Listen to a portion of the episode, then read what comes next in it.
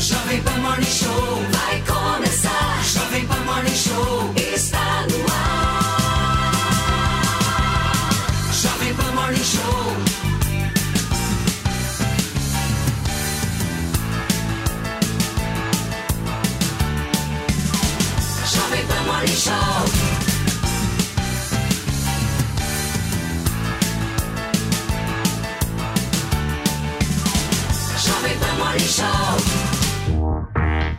Fala, minha excelência, bom dia, uma ótima quarta-feira para você que está nos acompanhando ao vivo aqui na programação da Jovem Pan. Nós estamos chegando, o Morning começa, a voz não tá muito boa, mas o coração tá quente. Vocês se preparem, porque o programa de hoje vai dar o que falar, viu? Tem entrevista exclusiva com o deputado federal Aécio Neves, o homem que está voltando ao cenário político nacional. O que será que ele está pensando em relação ao governo Lula, hein? Como é que vai ser o comportamento da oposição?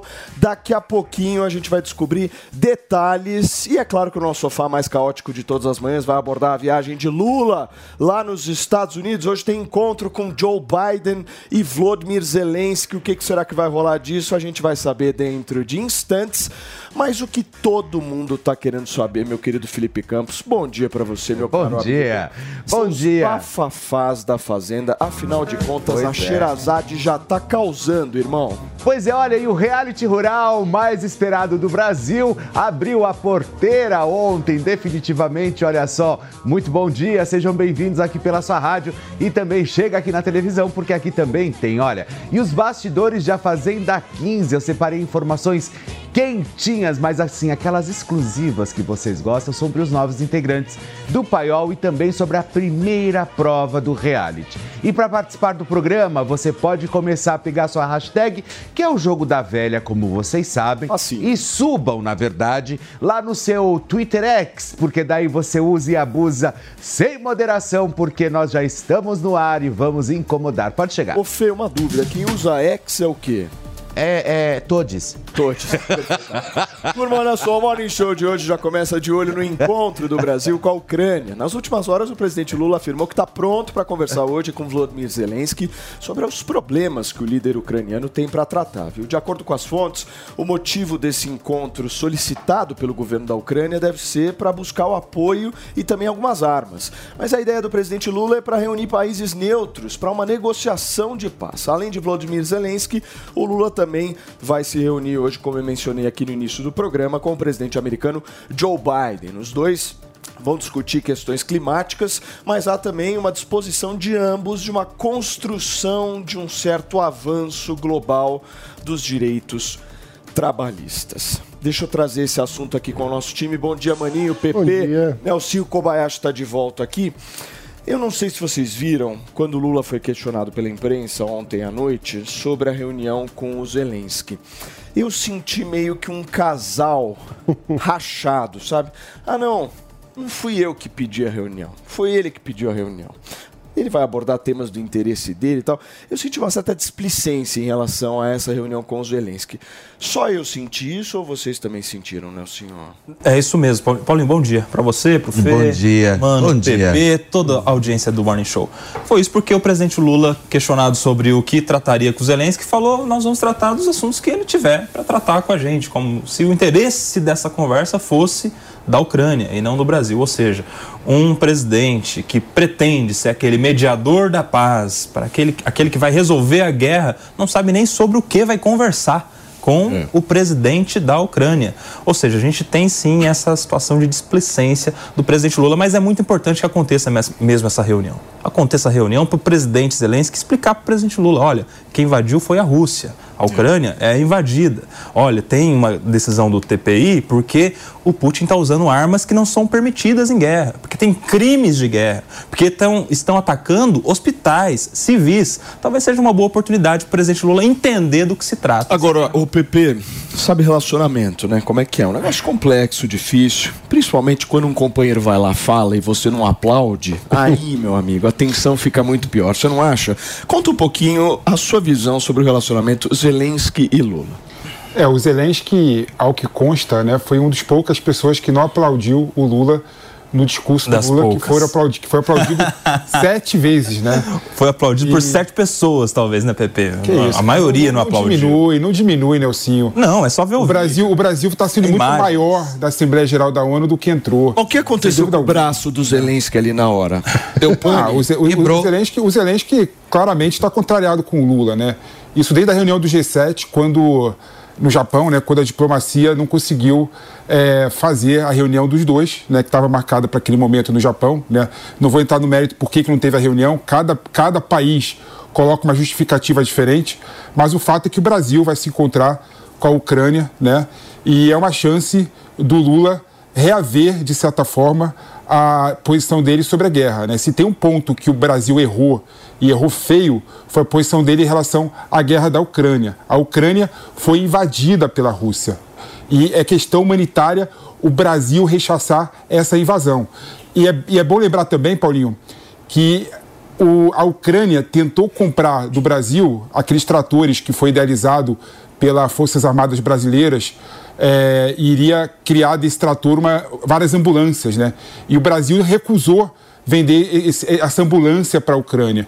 Então eu acho, apesar de ser difícil, impossível quase, o Brasil mudar a opinião sobre a guerra da Ucrânia, eu acho que é uma po- possibilidade do Brasil realmente se colocar como o mediador do conflito da Rússia contra a Ucrânia. Então, eu acho que vai ser muito bom para o Lula esse encontro com o Você acha que o Lula consegue o Nobel da Paz? Não, não, não acho. acha que não Acho consegue? que não, acho que é difícil. Agora, Maninho, Mas- olhando para a reunião do Joe Biden e do Lula, como é que você vê essa sintonia dos dois, né? Causa uma certa estranheza, não causa? Olha, Estão, estão bem em sintonia ali. Combinaram um discurso, inclusive em relação a essa pauta de direito trabalhista e tal. exatamente. A expectativa é que eles tratem de uma proposta sobre a- uma nova regulamentação trabalhista que abarque trabalhadores da chamada economia compartilhada, né? ou seja, aplicativos como Uber, eh, como Rap, né? entregadores, como que pode ser o arcabouço regulatório do século XXI para dar conta eh, das necessidades, das dinâmicas desses trabalhadores, que muitas vezes quando sofre um acidente, por exemplo, tem sua renda eh, comprometida, dado que é um trabalho eh, de renda variável, não tem uma renda fixa. Então, é, é de fato um tema importante do século XXI. Agora, será que Biden e Lula serão capazes de formular uma proposta que realmente leve em consideração as demandas do século XXI, ou seja, que não inviabilize o modelo de negócios? Para isso, a gente vai ter que esperar saber os detalhes dessa proposta que eles vão eh, apresentar. Agora, o motivo de apresentarem em conjunto é político, porque tanto no caso dos Estados Unidos como no caso do Brasil, você tem ali aquela parcela da sociedade que são os trabalhadores desse tipo de aplicativo que tendem a votar eh, mais na direita eles tentam capturar essa atenção. Gente, são 10 horas e 9 minutos na manhã desta quarta-feira. Para você que está me ouvindo e me assistindo, daqui a pouquinho, aqui na programação da Jovem Pan, aqui no Morning Show, tem entrevista exclusiva com ex-governador, ex-senador e atual deputado federal pelo estado de Minas Gerais, Aécio Neves, do PSDB. Tem vários assuntos para a gente conversar com ele. É exclusivo, é aqui na Jovem Pan, daqui a pouquinho. Mas antes, um juiz deu cinco dias, gente, para o governo federal explicar o interesse do Palácio do Planalto em comprar um novo avião presidencial,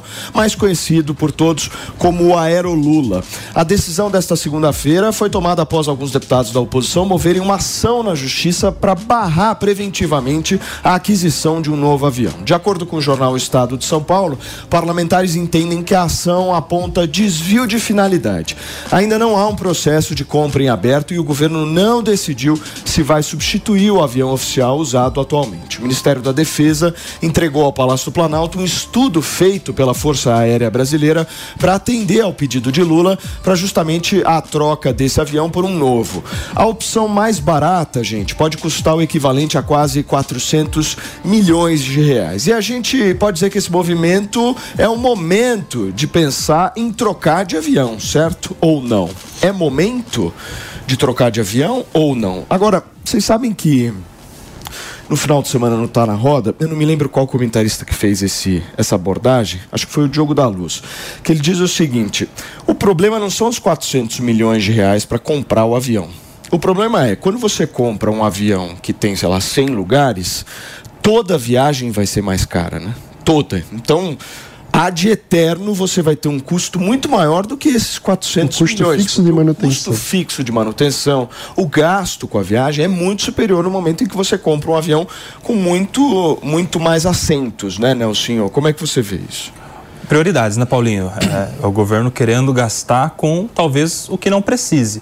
Mas se a gente é, levar em consideração as últimas viagens do presidente Lula, aliás, desde o início dessa gestão, ele tem viajado com comitivas gigantescas. O maior exemplo foi a viagem para a China com tantas pessoas, dezenas de pessoas, e talvez por isso ele queira um avião maior, para Vai levar levar para mais. conhecer? Ele foi lá, leva para passear lá, conhecer? Leva para não, leva para as missões institucionais, como se cada uma dessas dezenas de pessoas tivesse alguma relevância para a pauta que ele, na verdade, vai tratar com o, você governante não de acha outro local. que é uma tentativa de extensão do gabinete presidencial? Sim, é uma extensão de gabinete presidencial. Podemos e chamar isso, assim. isso é jeito de fazer política. Você traz para o seu ambiente, Exato. vai ser servido pelas pessoas que te servem, num ambiente muito reservado, é, dentro de um avião, ou seja, você dá um prestígio para a pessoa dela fazer parte de uma comitiva e ali é o local onde ele vai é, afirmar as suas relações políticas, né? Por exemplo, nessa viagem para a ONU, estava lá o presidente do Senado e o presidente da Câmara dos Deputados. Você acha que o presidente do Senado e o presidente da Câmara dos Deputados é, iriam fazer alguma crítica ao discurso do presidente Lula na ONU se estão lá junto com ele? É claro que não. Então um é, jeito de aproximar. político, né? claro. O tempo de um presidente da República é muito valioso, meu querido PP. Você que defende o governo aqui com unhas e dentes, meu querido amigo. Tem pretensão de ser chamado para uma trip? Não, eu não tenho, Paulinho, não tenho. Agora, é, o que eu acho absurdo nisso tudo é a judicialização da política. né? Eu acho um absurdo a oposição entrar com uma ação por conta de uma conjecturação de compra de avião eh, presidencial. né? Eu acho que o judiciário tem que se focar em outros assuntos e outras coisas.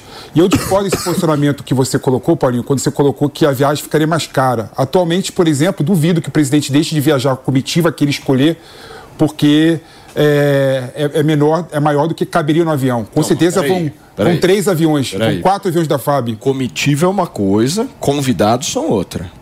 Esse avião não está sendo utilizado para levar comitiva, pelo menos ao meu ver. Esse avião está sendo utilizado justamente para fazer o que o Nelson disse, uma articulação política. Não, acho que Eu não vocês estou nem entrando no mérito se isso é algo bom ou ruim. Eu, Assim, eu, eu- eu concordo que um gasto de 400 milhões de reais, 600 milhões de reais para comprar um avião, no momento que a gente está numa crise econômica financeira, no momento que a gente está querendo lutar para zerar o déficit fiscal, é um absurdo e a política vive de símbolo. Então é um símbolo antagônico que o governo deveria fazer, não é? Esse é um, esse é um aspecto que concordo com o Nelsinho. Agora, que o Lula tem que viajar e tem que viajar mais para abrir o mundo para os empresários brasileiros, para os produtos brasileiros, buscar acordos bilaterais, multilaterais, para buscar tentar fazer a nossa indústria ficar mais eficiente, mais competitiva por meio de tecnologia, isso ele tem que fazer, ele está fazendo de forma Mas daí bem... não precisa ser nesse avião, né? Com suíte presidencial, com tantos lugares. O Brasil é a décima economia do um mundo. avião de luxo. O, o- o Brasil é a décima economia do mundo. Às vezes eu acho que você acha que o Brasil é um país periférico. É, dá- dá a impressão o Brasil até que é- a é décima rico, economia do mundo, já foi a sexta economia do mundo. É, não tem ninguém o passando Brasil, fome no Brasil. O Brasil tem voz. Essa métrica tem gente é passando inadequada. fome no mundo Ah, todo, Nelson. Essa métrica é No mundo todo, gente inadequada. passando fome. Por Porque, quê, Marinho? porque a gente precisa pensar sempre em termos de renda per capita. Por quê? Porque é aquilo que importa para a vida das pessoas. A gente precisa analisar a riqueza de um país não pelo volume bruto eh, que é somado pelo, pelo governo, algo do tipo. A gente precisa analisar pelas condições de vida da população. Então, dizer que somos a décima economia do mundo é uma visão míope, que pensa no Brasil como um ente e não pensa no brasileiro, como aquela pessoa de carne e osso que vive a sua vida e que tem dificuldades, que está num momento de crise econômica, enquanto o governo pensa em comprar um avião desse tipo. Isso me lembra aquele episódio na história do baile da Ilha Fiscal. Não sei se vocês lembram desse episódio. Às vésperas da- do golpe que implantou a proclamação da República, a monarquia brasileira estava dando uma festa luxuosa na Ilha Fiscal, no Rio de Janeiro. O que, que eu quero dizer com isso? É uma desconexão entre o aparato do Estado brasileiro, aqueles que estão na elite do Estado e a vida real da população. Nós não estamos num momento que permita falar em Ô, comprar mano, um avião nesse Quando, valor. quando o PP fala que é o Brasil a décima, décima economia do mundo, nem parece que mais de 50% da população não tem saneamento básico. não. Exato. Essa é a questão. Nós temos milhões de pessoas desempregadas. São coisas diferentes, Não, não né, são coisas diferentes. Pelo amor de Deus, cara. Enquanto tiver tão ruim assim, não Tá, dá para ficar gastando diferentes. dinheiro com os 400 com milhões, avião, 400 milhões da suposta compra do avião presidencial não muda em nada a realidade do Aí Brasil. pode gastar, então, Não muda em nada a realidade do Brasil. 400 milhões é aqui, gesto. Não muda em nada a 400 realidade do milhões Brasil. ali. Claro, concordo com você, é um gesto político, é um gesto, é um gesto simbólico. Agora, não dá pra você falar esse tipo de coisa pra ganhar like e ganhar Não, eu apoio não de tô seguidor. preocupado porque, com like. porque 400 milhões de reais no avião, né, não muda em nada a realidade do Brasil. Muda Simbolicamente é ruim, mas não muda em nada a realidade do Brasil. Só de mudar saneamento básico, só de mudar saneamento básico, simbolicamente. saneamento básico, saneamento básico, você ataca com políticas públicas eficientes. Só de- entendeu? só por meio da de- delegação para é a iniciativa favor, privada. então, de tem comprar nada a um- ver, tem nada a é- ver. O PP é a favor de comprar, então, o novo avião? Não, acho Não. simbolicamente, simbolicamente é ruim no momento que o Brasil está Tá atravessando. contraditório, PP. Não, Tá- contraditório nada. É, se não muda em nada, Eu- eu- mas eu- simbolicamente. Só de mudar simbolicamente, Simbolicamente é já muda. Já é tá errado. Simbolicamente é ruim. E, e esse é o tipo de símbolo que politicamente dificulta esforços de corte de gasto. No Olha que momento em que, veja, o governo prometeu ao mundo com arcabouço fiscal e para todos os investidores internacionais e brasileiros que vai ter um déficit zero no ano que vem, ou seja, que vai conseguir equilibrar e gastar exatamente aquilo que for arrecadado. E vai Mas- conseguir, Marinho. Como? Com gestos como esse, o Congresso vai olhar e dizer: peraí, você agora quer cortar, você quer cortar aqui, você quer cortar Eu aqui, está comprando avião. orientações do presidente Lula em relação a essa questão da compra do avião. A primeira delas é a seguinte: vai ter muito mais viagem. Certo? Porque para você investir num avião desse, você tem que justificar. Ou seja, se as pessoas estão achando que o Lula está viajando muito, depois Vem que ele mais um ainda aí. avião desse, eu acho que vem muito mais viagem por aí. Culpa que a cana é doce, meu filho. Às vezes não é tão doce assim, meu querido Paulo. Mas olha só, se é, ele vai viajar mais, vai ter mais gasto, obviamente, com essas viagens, e aí vai ser uma coisa, enfim, acumulativa. Tem que olhar, do ponto de vista orçamentário, qual é o impacto real dessas viagens, como o PP colocou. Às vezes é, meu, uma, um grão de arroz no meio de, de algumas centenas. Agora, a minha dúvida é a seguinte: se ele vai viajar muito, significa que as articulações vão ser travadas. Certo? Porque quanto mais ele fica, inclusive é uma, rec- uma reclamação até dos próprios ministros e dos congressistas, que não conseguem tempo com ele, que não conseguem cinco minutos para conversar, para levar as pautas, enfim.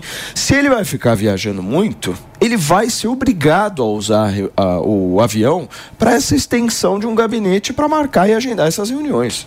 Eu não tenho a menor dúvida que a cabeça dele está nessa linha. Ou seja, vou viajar mais, ninguém vai me impedir de viajar mais, mas para isso eu não posso me prejudicar. Então eu vou expandir o meu espaço que eu tenho aqui para poder fazer o negócio girar. Ou não, Nelson? É eu isso? acho que é exatamente isso, Paulinho. É exatamente isso.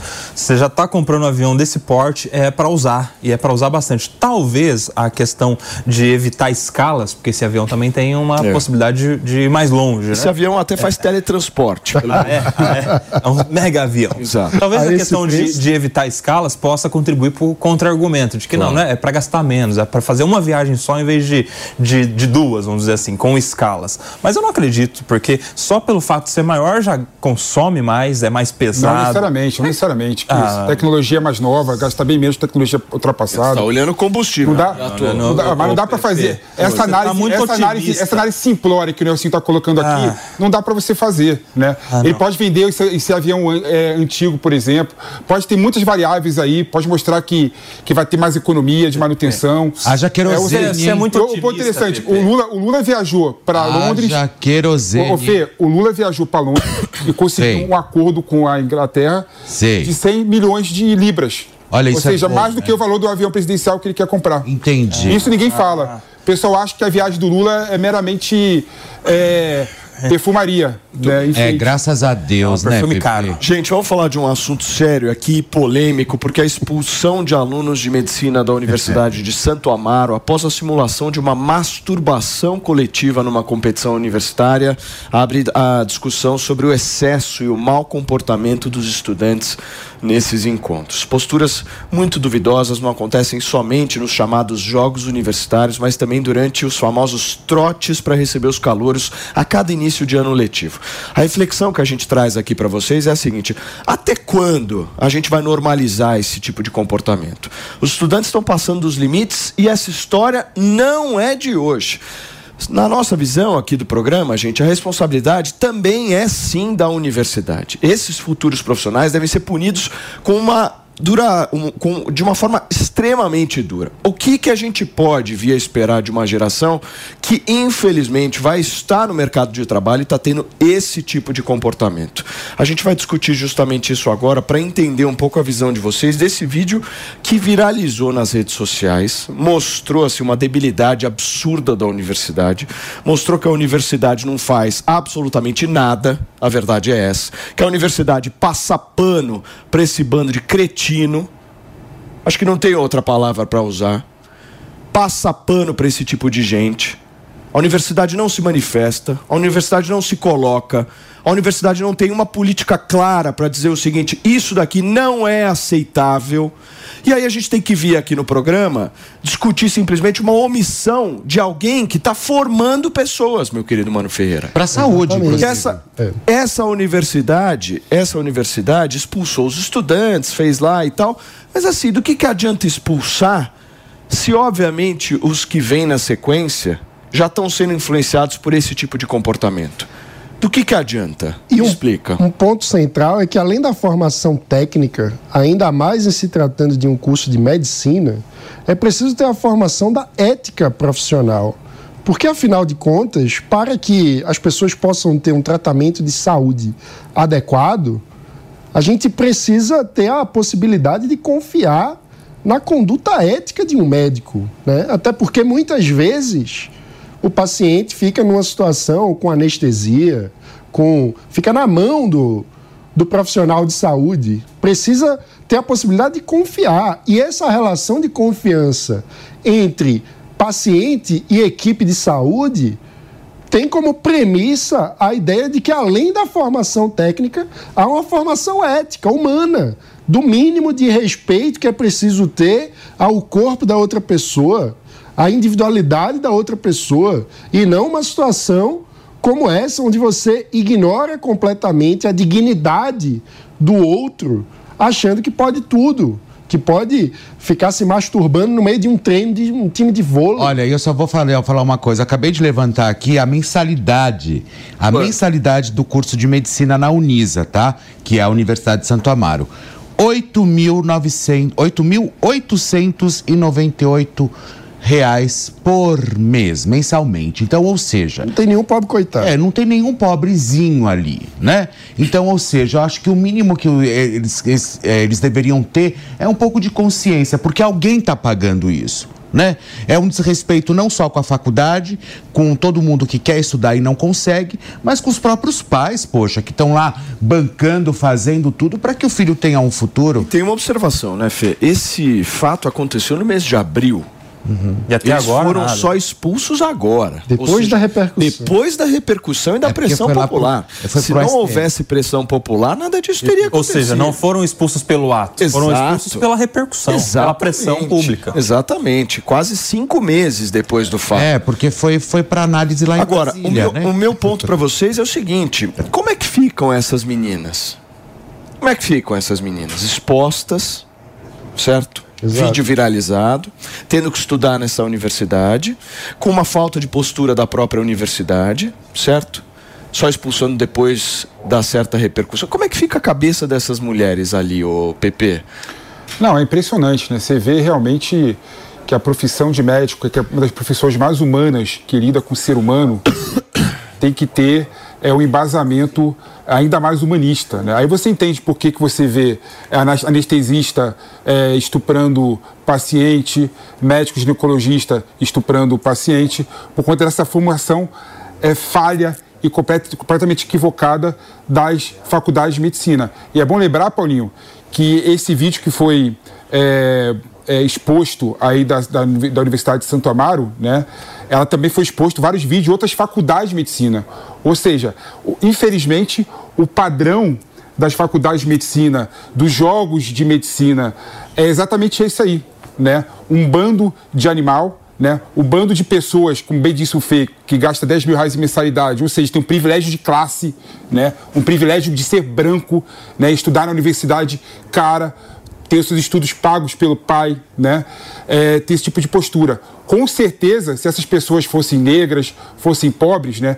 eles Seriam, seriam expulsos da universidade bem antes da divulgação do vídeo, né? É, e vale Então lembrar também, é- lembram é um absurdo. da história do japonês, ele morreu no. Ele morreu, ele foi encontrado trote, no né? fundo da piscina no trote e ele foi dentro da, da, da festa da faculdade de medicina. né? Só que foi na USP, né? Fica um jogo, fica um jogo de empurra-empurra. Sim, né? Aí, no- lógico. No, caso do, do trote, a universidade vai lá e fala: ah, não é comigo, foi o centro acadêmico que organizou e tal. No caso dos jogos universitários, a mesma coisa.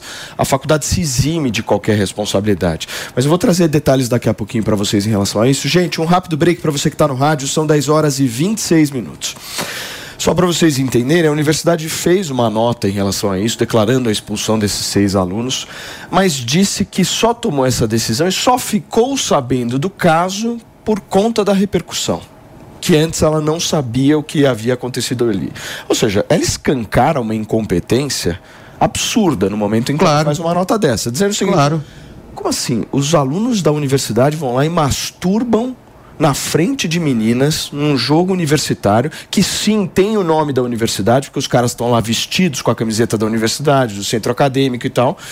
Aí os caras vão lá e falam: "Ah, eu só fiquei sabendo por conta da divulgação nos dias 16 e 17 de sim. setembro e tal, e a gente foi lá e aí sim tomou a iniciativa. Ou seja, estão nem aí. Acaba com o centro Tão nem acadêmico. aí. o melhor então é Sabe- acabar com o centro Sabe o que me acadêmico. deixa assustado? A normalização da conduta. Você vê que as Exato. meninas estavam nem aí, praticamente, nem É a normal. normalização da Sabe mediocridade. A gente não teve É. denúncia disso. Não teve uma que fez um boletim de ocorrência, que É se sentiu ofendida, que, se- que, que colocou isso publicamente, tanto que durou meses até isso tomar repercussão. E eu fico pensando, esses caras vão ser pediatras, vão cuidar talvez dos nossos filhos, vão ser cirurgiões, vão ser ginecologistas, ou seja, cirurgiões, anestesistas, pessoas que, a, a- a quem a, a sociedade confia inteiramente a saúde, o corpo.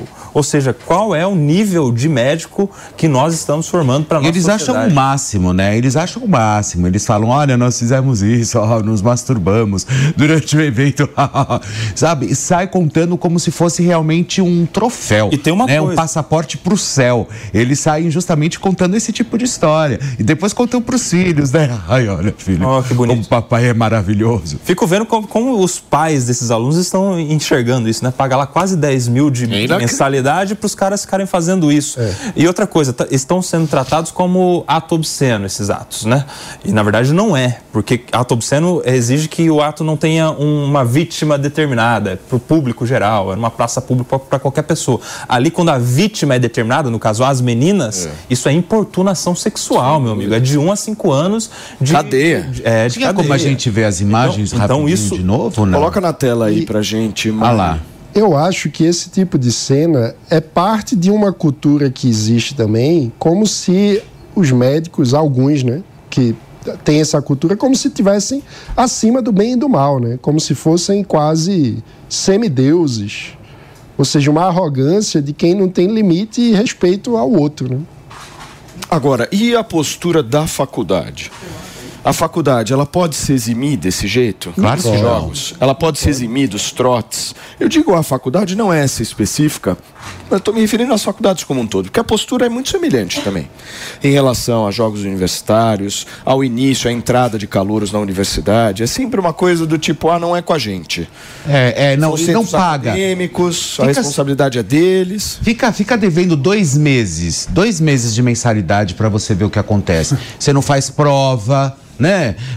Eles, ameaçam te colocar pra fora da faculdade. Então, ou seja, é muito fácil, é muito fácil sempre também jogar a culpa em cima dos outros. É, Você nunca vê nenhuma instituição de ensino é, pegando o problema pra si, pra tentar mudar a história de dentro pra fora. Não, é sempre o problema é do aluno. Então, se o problema é do aluno, o que que você está fazendo na instituição?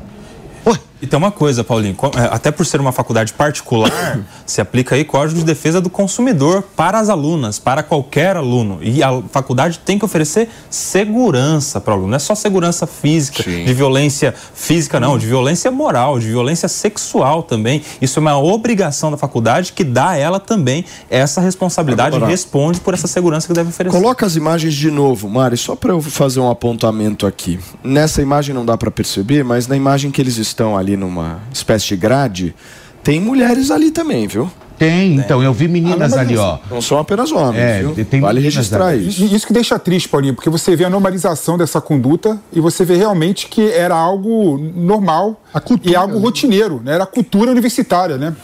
Então é impressionante, É né? triste como elas se submetem a isso, né? Elas permitem que isso aconteça Vê como naturalmente. uma mulher pode se submeter a isso, né? Não, e depois, depois é, são as primeiras a ir lá gritar por assédio na rede social, mexeu com uma, mexeu com todas, que eu não gosto desses discursos. Eu vou pedir para o nosso nosso querido Edu e a Mariana Vaz colocar o exclusivo aí na tela, porque a gente vai bater um papo com o ex-governador de Minas Gerais, ex-senador da República e deputado federal Aécio Neves, que já está conectado com a gente, é isso, Mariana Vasquez? O deputado Aécio Neves já está conectado. Tudo bem, deputado? O senhor me ouve bem?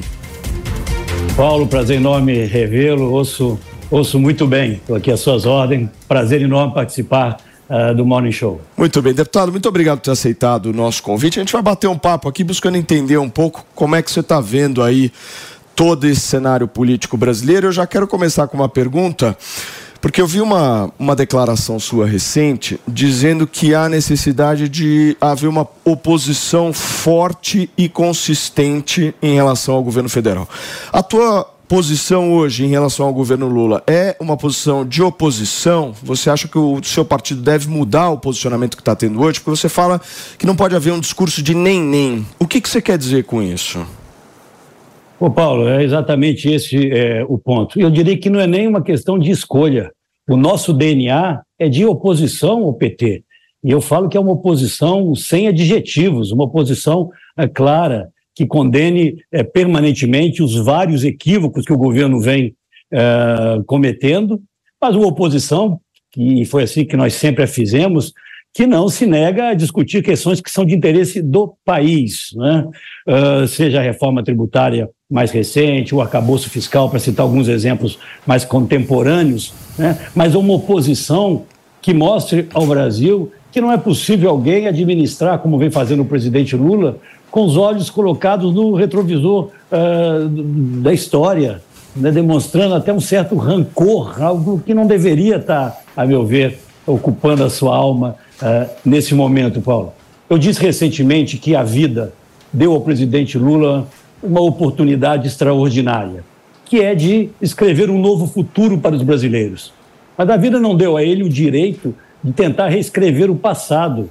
E é isso que constantemente nós estamos assistindo o presidente uh, tentar fazer considerando o impeachment da presidente como uh, um golpe, falando uh, em que re, em, ela precisa viver é, reparos em relação ao que aconteceu. Reparos precisa o Brasil, né, pela catástrofe que foi, ou que foram aqueles anos, né, o que foi é, aquele governo. E hoje, o Paulo, no Congresso né, Nacional, PSDB saiu esfacelado dessas eleições. Nós temos que começar colocando o dedo na ferida de forma muito clara. Infelizmente, a direção nacional do PSDB subordinou o partido aos interesses eh, de São Paulo, né, liderado por uma candidatura natimorta que jamais seria eh, viável, mas a consequência disso foi que nós não tivemos uma candidatura presidencial, acabamos apoiando uma mulher digna, honrada, mas que, que não teve amálgama com o partido, né, o partido não se mobilizou em torno da candidatura da Simone, que no ato seguinte da campanha eleitoral vai para os braços Uh, do governo Lula, isso fez com que nós tivéssemos uma uh, representa representação no Congresso Nacional uh, muito menor do que tivemos em outros anos. E é por isso, Paulo, que eu tenho batido internamente, dizendo: olha, nós temos que radicalizar no centro. Existe vida inteligente entre os extremos. E o PSDB tem que assumir esse protagonismo. Somos oposição ao, ao lulopetismo e temos condições de apresentar ao Brasil uma nova alternativa. Nem um extremo, nem outro extremo é o que eu defendo. Ô, Écio, vendo você falar aqui agora, a gente não via você falar há bastante tempo, enfim, você passou por um processo aí, se eu não me engano, de seis anos respondendo a algumas acusações, foi inocentado na primeira instância, foi inocentado na segunda instância, e muitos estão encarando agora como um, uma ressurreição política sua, né? Vendo o seu, o seu discurso, eu sinto que ainda há um sentimento ali, um mosquitinho azul dentro de você, de que você ainda almeja a presidência da República. República. Eu estou errado? O Paulo, primeiro eu vou responder a sua primeira parte. É, eu fui vítima de uma das mais é, perversas armações da política brasileira em todos os tempos. Um conluio entre um poderoso empresário e membros do Ministério Público, que, enquanto membros do Ministério Público já eram assalariados desse empresário, que, para garantir a ele a imunidade absoluta dos seus centenas de crimes que ele já havia confessado, eles é, fazem é, uma gravação é, clandestina, totalmente direcionada comigo e com o presidente Temer. Né? Naquele momento existiam três candidaturas colocadas à presidência da República. A do presidente Lula, sempre uma candidatura viável, a do Temer, que estava no exercício da presidência da República, com o impeachment da, da presidente Dilma, e a minha, que havia perdido por pouca uh, margem a eleição anterior. Todas, de alguma forma, foram abatidas. Eu passei, sim, Paulo, um período de muito sofrimento, mas eu sempre dizia: as pessoas mais próximas a mim, a minha família, aos meus filhos, a verdade vai prevalecer.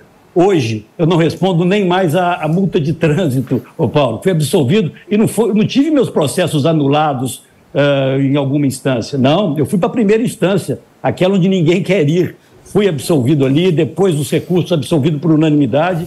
E claro que isso me dá um vigor novo para lutar pelo que acredito. Eu acho que é, é, é muito triste o Brasil, o, o, Paulo, e vou falar aqui, você é um homem que eu, eu conheço há tantos anos, né, milita na política há tantos anos, não sei se pensa igual a mim, mas é muito triste nós vermos essa gangorra. A opção é o lulopetismo, é só o bolsonarismo? E a opção é o bolsonarismo, é o lulopetismo? Porque na última eleição aconteceu isso. Quem não queria o Lula votou no Bolsonaro e quem não queria o Bolsonaro votou no Lula, como havia acontecido em 18 quando grande parte do nosso eleitorado, daqueles que haviam votado em mim em 2014, nós temos isso aferido por pesquisas, foram votar no Bolsonaro, deram a ele a vitória em razão da, do antagonismo que nós tínhamos com o PT e da repulsa que tínhamos aos métodos do PT e do presidente Lula. Os desgastes e os equívocos, eu digo aqui, que o presidente Bolsonaro cometeu, fizeram com que uma parcela desse eleitorado voltasse para a esquerda, para o PT e desse a vitória ao PT. Mas esse eleitorado, Paulo, ele não é nem PT e nem é, Bolsonaro.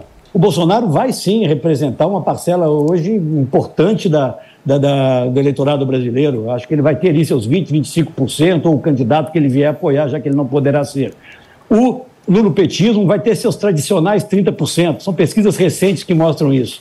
E existe o centro, com 25% ou 30%, que tem que ser resgatados. E eu digo, nós só vamos resgatar se nós formos oposição ao que está aí. Não podemos nos deixar confundir, é, Paulo, com o governo que está aí. Muito bem. Uh, deputado, a gente tem algumas perguntas aqui do Mano Ferreira, do Felipe Monteiro, do Nelson Kobayashi e do Felipe Campos. Vou passar a palavra para o Mano agora. Deputado, bom dia, obrigado pela entrevista. É, o senhor falou agora com muita contundência sobre a necessidade do centro se colocar como oposição ao PT. E eu, como um liberal de centro, concordo com essa é, posição. Mas me incomoda a ideia de ser apenas antes. Ou seja, o Brasil não precisa ter projetos políticos, ter um campo de centro que tenha uma agenda clara para o país. E aí a pergunta é: que agenda seria essa? Muito bem, é exatamente isso. Nós temos que propor algo novo ao país que passe por uma condução uh, liberal da economia. Né? Nós defendemos historicamente, mano, a responsabilidade fiscal não por oportunismo, não é por convicção. Nós sabemos que ela é um instrumento fundamental para o Estado é, retomar a sua capacidade de investimento. Ao mesmo tempo, no plano social, nós temos, o nosso histórico mostra isso, né, com o início dos programas sociais dos governos do Fernando Henrique, nós temos uma preocupação enorme com a diferença, com a diminuição das desigualdades sociais, com a superação da pobreza. Diferente, mano, do PT. Vou dizer algo aqui muito claro e talvez muito duro. O PT convive muito bem com a pobreza. E nesses, olha, nos últimos 20 anos o PT governou o Brasil por 14 anos. Não houve uma subida de patamar da classe mais pobre. O PT prefere a política de assistencialismo sem qualquer uh, ação emancipadora, porque aquilo virou um feudo uh, que eles hoje dominam. Foi ali que eu perdi as eleições, foi ali que o próprio presidente eh, Bolsonaro perdeu as eleições. Eu não vejo no PT esforço para superar as desigualdades. Eu vi o discurso na ONU do presidente, vocês todos certamente eh, viram. Eu gostaria que alguma das práticas, ou pelo menos das propostas que ele ali levou a outros líderes mundiais, ele as trouxesse eh, para o Brasil, inclusive essa, de diminuição das desigualdades. O PT, vou repetir, convive muito bem com a pobreza, mas não luta pela sua superação. E aí sim, o PSDB, resgatando os seus quadros, o histórico que nós temos de governos no Brasil inteiro extremamente é, exitosos, eu acho que pode ocupar esse espaço. Mas eu não posso ser, mano, é uma voz solitária nisso, né? É preciso que outros companheiros despertem, eu acho que esse papel não é só do PSDB, é algo mais amplo, né, que passa pela sociedade organizada, por setores uh, da vida uh, brasileira, seja sociais, seja empresariais, que compreendam o que eu disse inicialmente. Não podemos viver essa dicotomia, onde o crescimento de, de um extremo é, é a derrocada do outro e vice-versa. Próxima pergunta do Nelson Kobayashi, Écio. Deputado, muito bom dia, um prazer falar com o senhor. A minha pergunta é sobre a situação do PSDB, porque a gente viu agora o senhor sendo é, retomado como uma grande liderança, uma mudança até conceitual no próprio PSDB, até envolvendo o logotipo e tal.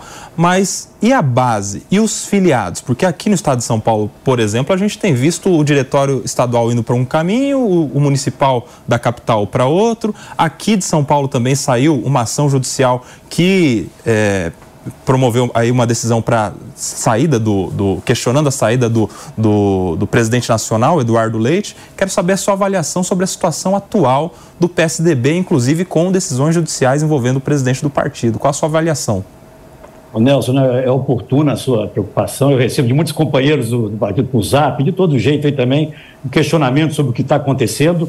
E eu volto aqui rapidamente nesse nosso passado mais recente do ano passado o PSDB foi atingido por um tsunami, né, que tem nome e sobrenome, né, vindo de, de São Paulo, que nos impediu de construir uma candidatura uh, na terceira via. Eu tenho até. Esse nome, esse nome ficou muito cansativo. Eu tenho falado agora que nós estamos buscar uma nova via, uma nova via é, ao centro, né? Mas para isso precisamos, e você traz esse tema, nos reorganizarmos.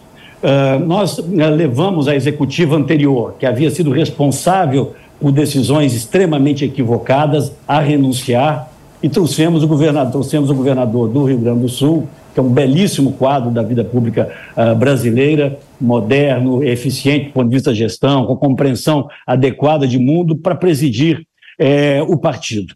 Né? Ele próprio está avaliando até quando continuará na presidência, eh, espero que por mais tempo, mas ele tem direito de fazer a sua avaliação em relação também, em razão também das prioridades que ele tem eh, de governar eh, o Rio Grande do Sul. Mas o que nós estamos buscando é essa construção da nossa unidade na oposição. Eu aqui fico rouco de, de repetir no Congresso Nacional que nós não temos futuro fora desse campo. Hoje, Nelson, falar algo aqui talvez que outros ainda não tenham falado. Eu estou no Congresso há muito tempo, né? Presidi a Câmara, uh, fui líder quatro anos do governo do Fernando Henrique, conheço um pouco, pelo menos, esse ambiente aqui. E hoje existe um bloco muito sólido uh, que se intitulou chamar Centrão, né? que é necessário para qualquer governo. Mas o Centrão hoje, ele começa no PP, né, no Partido Progressista, e termina, Nelson, no PT. O PT hoje é Centrão são as mesmas práticas, são os mesmos uh, projetos, entendeu? eu não vejo diferença alguma. E é disso que nós temos que, de alguma forma, nos diferenciarmos. Existem dois campos políticos majoritários aqui: um que está dentro do governo, com esses pornográficos 38, 39 ministérios, e outro que está doido para entrar uh, no governo. Né?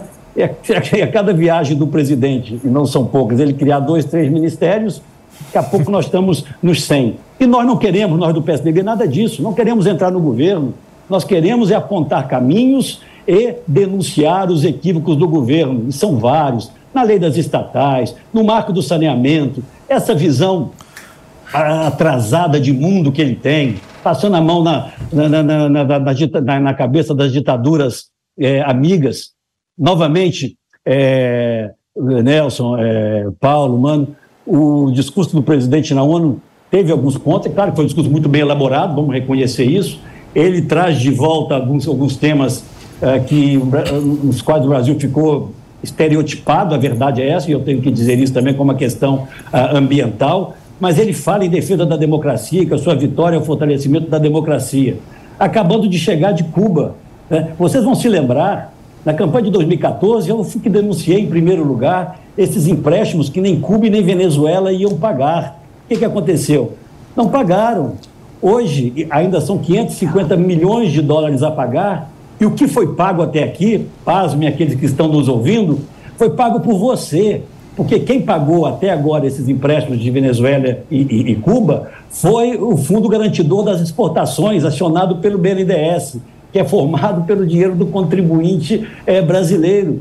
E o governo acha que não tem que dar satisfação alguma é, em relação a isso prega a democracia, mas prefere o convívio Sim. com governos a, autocratas. A questão mesmo da guerra, posicionamento do Brasil na guerra da Ucrânia. Eu fui presidente da Comissão de Relações Exteriores aqui é, da Câmara dos Deputados, de onde eu falo é, com vocês agora. Né? Eu recebi de, de, de, diplomatas do Brasil inteiro, diplomatas altamente qualificados, né? é estupefação, é a, a incompreensão como o presidente do Brasil não condena um país que invade territorialmente é, o outro por razões meramente ideológicas. Então, Sim. o campo para a oposição é muito, é muito vasto, a avenida é muito larga, agora nós temos que começar a percorrê-la. Muito bem, um rápido break para você que está no rádio, são 10 horas e 52 minutos. Fê, por favor. Bom dia, bom dia, deputado. É, deputado, o senhor está articulando é, para ser candidato ao governo de Minas Gerais com o apoio do governador, com, é, é, a prefeitura de Belo Horizonte, é, com o apoio do governador do Zema? Não, Felipe, prazer enorme ouvi-lo. Não, de forma alguma. Né? Eu estou hoje, né, a questão de Belo Horizonte é uma questão que ainda vai ser resolvida. O PSDB deve ter uma participação uh, nesse projeto Uh, mas a minha motivação e o meu tempo hoje está sendo dedicado a construir a unidade do PSDB no campo nacional para que nós possamos, Felipe, chegar nas eleições municipais do ano que vem com um discurso mãe, vamos chamar assim, né? com um discurso que emoldure uh, as questões locais, que certamente terão espaço e devem ter, terão sempre nas eleições municipais, mas nós precisamos eh, dizer às pessoas que pretendem voltar a votar no PSDB que nós temos um projeto nacional para 2026, diferente dos dois é, extremos. Então, e, essa é a minha é, é, preocupação hoje. Não cogito e não disputarei a Prefeitura de Belo Horizonte. Né? Há, claro, uma, já uma movimentação de partidos políticos né, que falam muito do meu retorno para o governo de Minas, até mesmo pela pouca presença de Minas eh, hoje nas grandes questões nacionais.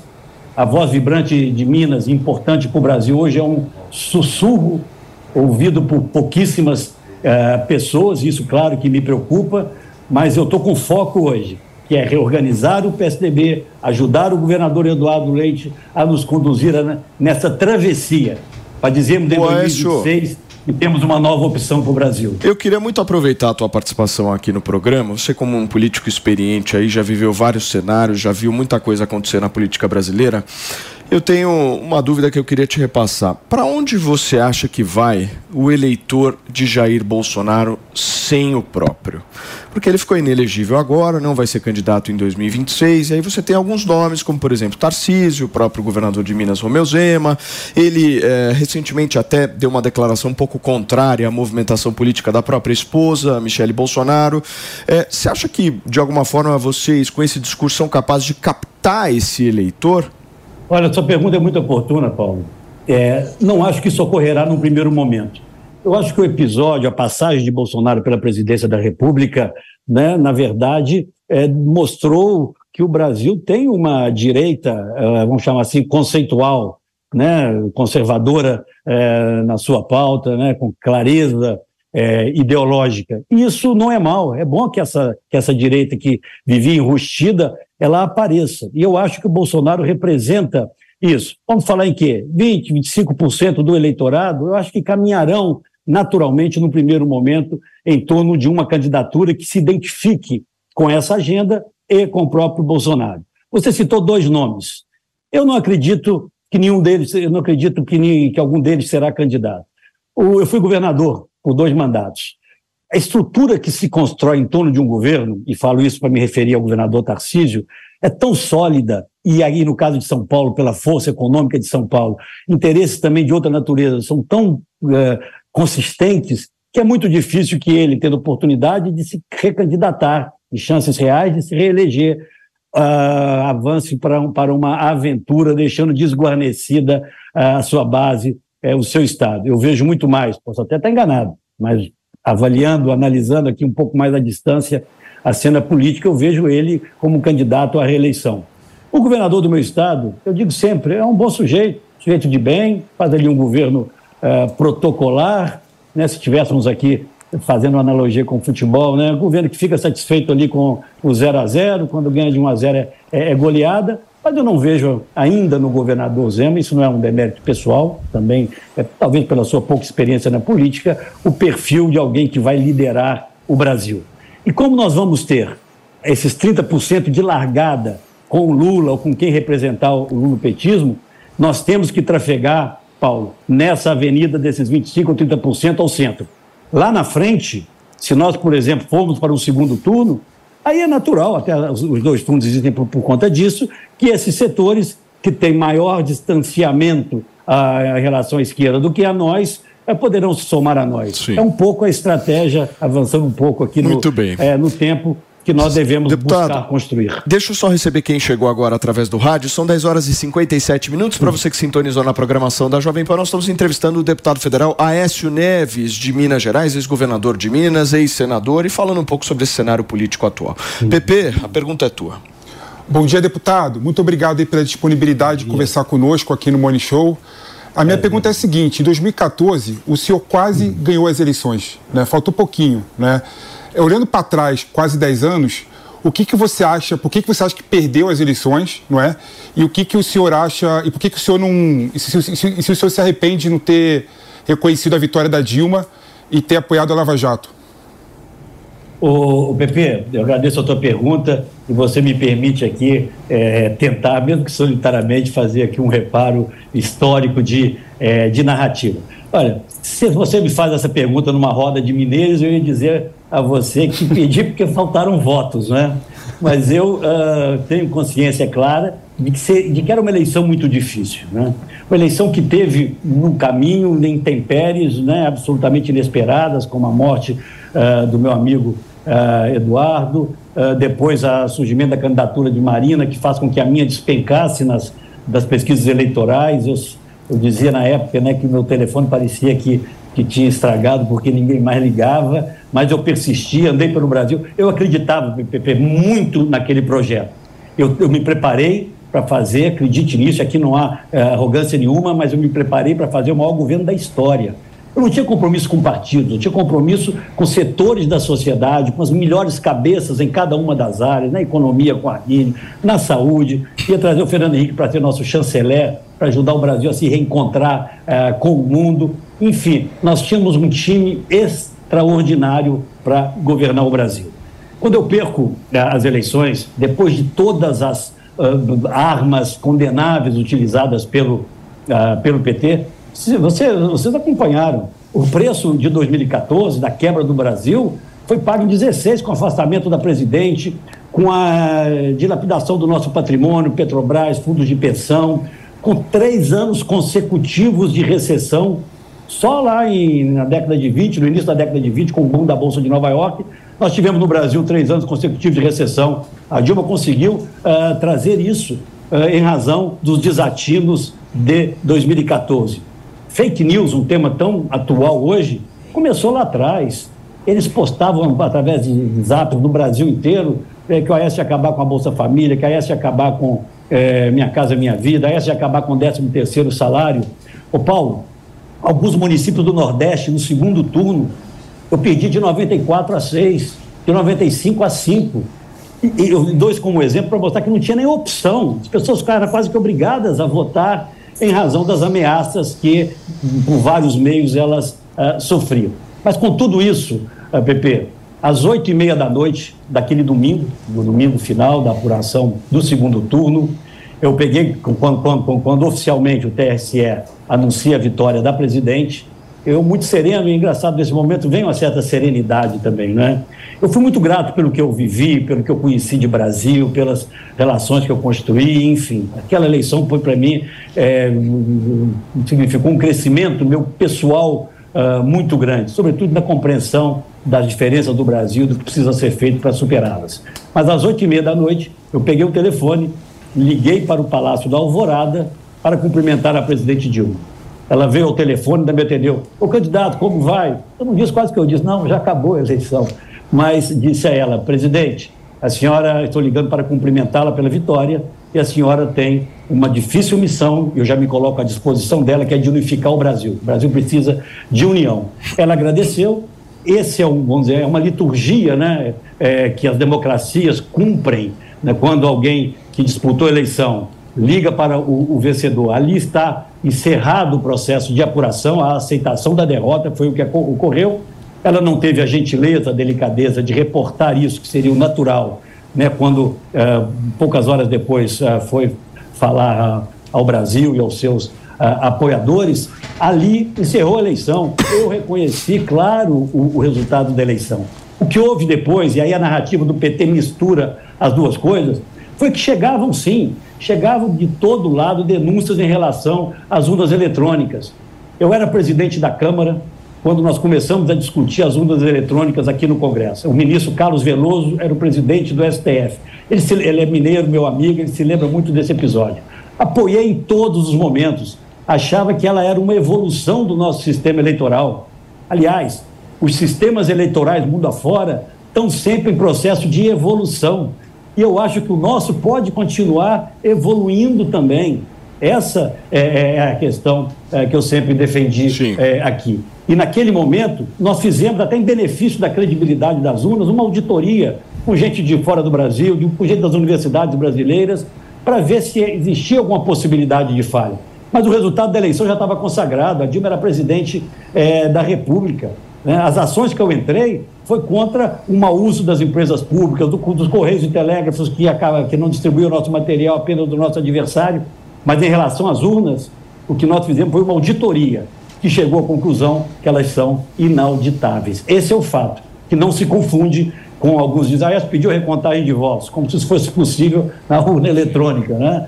É, por isso eu fui sempre defensor do voto impresso colado na urna eletrônica, muito antes do Bolsonaro se manifestar é, em relação a isso. Né? Um debate que ficou, Paulo, é, contaminado né, politicamente, Sim. mas que em determinado momento vai até, acredito eu, ter que voltar. Muito bem. Nelson me pediu, por favor. Deputado, o senhor é um dos políticos mais experientes da Câmara dos Deputados. Hoje já presidiu, inclusive, a Câmara dos Deputados. Eu queria, primeiro, sua avaliação da atual presidência, do Arthur Lira, que está o tempo todo no noticiário, com a negociação, com o Congresso, a, a, a, participou, inclusive, dessa mini-reforma ministerial. E queria saber se o senhor pretende voltar a disputar a presidência da Câmara, já que agora o senhor está de novo no, no cenário político e seria um cargo que te colocaria no protagonismo político nacional. A avaliação do Arthur Lira e se o senhor pretende voltar à presidência da Câmara. Ô Nelson, eu me lembro com muita, uh, com muito boa memória dos tempos que eu presidi a Câmara, né? Tenho, fiz uma administração aqui que é reconhecida até hoje por aqueles que estavam aqui como algo, uma mudança de patamar, né? Pela primeira vez a meritocracia passou a funcionar, os chefes de cada área eram os melhores naquela área, né? É, colhidos através de, de, de, entrevistas que eram feitas, o diretor-geral ela era também é, a diretoria geral ocupada por quem tinha qualificação, tirei dirigentes que estavam há 30 anos conduzindo a Câmara dos Deputados e oxigenamos essa casa. Mas os tempos mudaram, eu tenho que reconhecer isso.